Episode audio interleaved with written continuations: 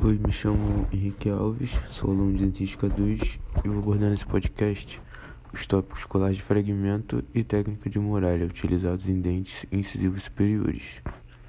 Já é de conhecimento geral que ter um sorriso estético é um desejo da maioria das pessoas e a dentística vem considerar isso ao paciente através de variadas técnicas. Quando o paciente apresenta um elemento fraturado, uma classe 4 em um incisivo superior, o cirurgião dentista bem treinado sabe que pode solucionar esse problema por dois métodos comumente utilizados: a muralha de silicone ou a colagem de fragmento. Porém, qual escolher no momento? Primeiro, para que se considere fazer uma colagem, primeiramente o paciente deve ter armazenado o fragmento adequadamente, para que este não desidrate em água, solução de soro fisiológico, leite ou até mesmo na saliva. Com um fragmento bem cuidado, pode-se recorrer a essa técnica.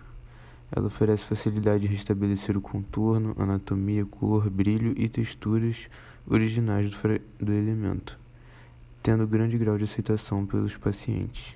E devemos nos atentar, pois dependendo da adaptação do fragmento, a linha de fratura pode ficar bem evidenciada. Clinicamente, a sequência de trabalho seria profilaxia, seguida pela escolha da cor antes de ser feito isolamento, remoção de toda a dentina do fragmento com ponta de amandade esférica para evitar o escurecimento da dentina remanescente, posicionamento do fragmento no remanescente dental, utilizando-se uma bolinha de resina e a fotopolimerizando, sem condicionamento ácido e sistema adesivo ainda nesse momento.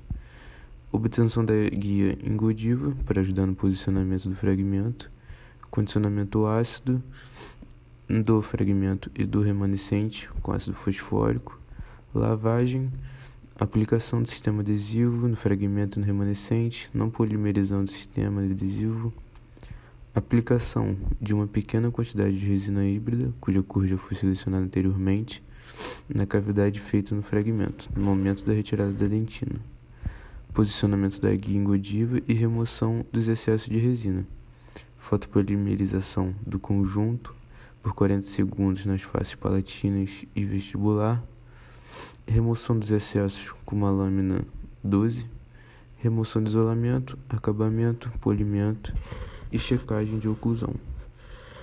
Agora a técnica da muralha. A muralha de silicone pode ser utilizada em qualquer situação em que seja necessário fazer uma cópia da estrutura da palatina e quando não foi possível guardar o fragmento por algum motivo. O procedimento é ainda mais indicado na odontopediatria, tendo visto o grande número de fraturas que ocorrem nos dentes durante a infância. Essa técnica consiste na confecção de uma guia de silicone para reproduzir a face lingual do dente, assim como seu tamanho e bordas incisais. A utilização da muralha estabelece uma melhor previsibilidade quanto ao tamanho e formato dos dentes, possibilitando menor tempo de cadeira para o paciente. Assim, como em outros procedimentos, a cor deve ser escolhida antes do isolamento. Depois de isolada, é feita a hibridização com ácido fosfórico, lavagem e então adesivação.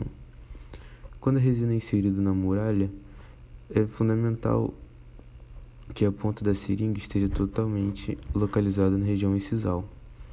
Assim, todo esse conjunto é levado à boca, posicionando e posteriormente polimerizando o local. Depois de feito isso, remove-se o excesso e em seguida a muralha em si. Dessa forma, o material fica totalmente inserido na porção incisal, evitando a presença de bolhas. Após, após isso, é feita a estratificação da restauração em camadas de compósitos com cores distintas de acordo com as diferentes espessuras de esmalte dentina, no sentido vestíbulo lingual. Realize-se então acabamento, polimento e checagem de oclusão.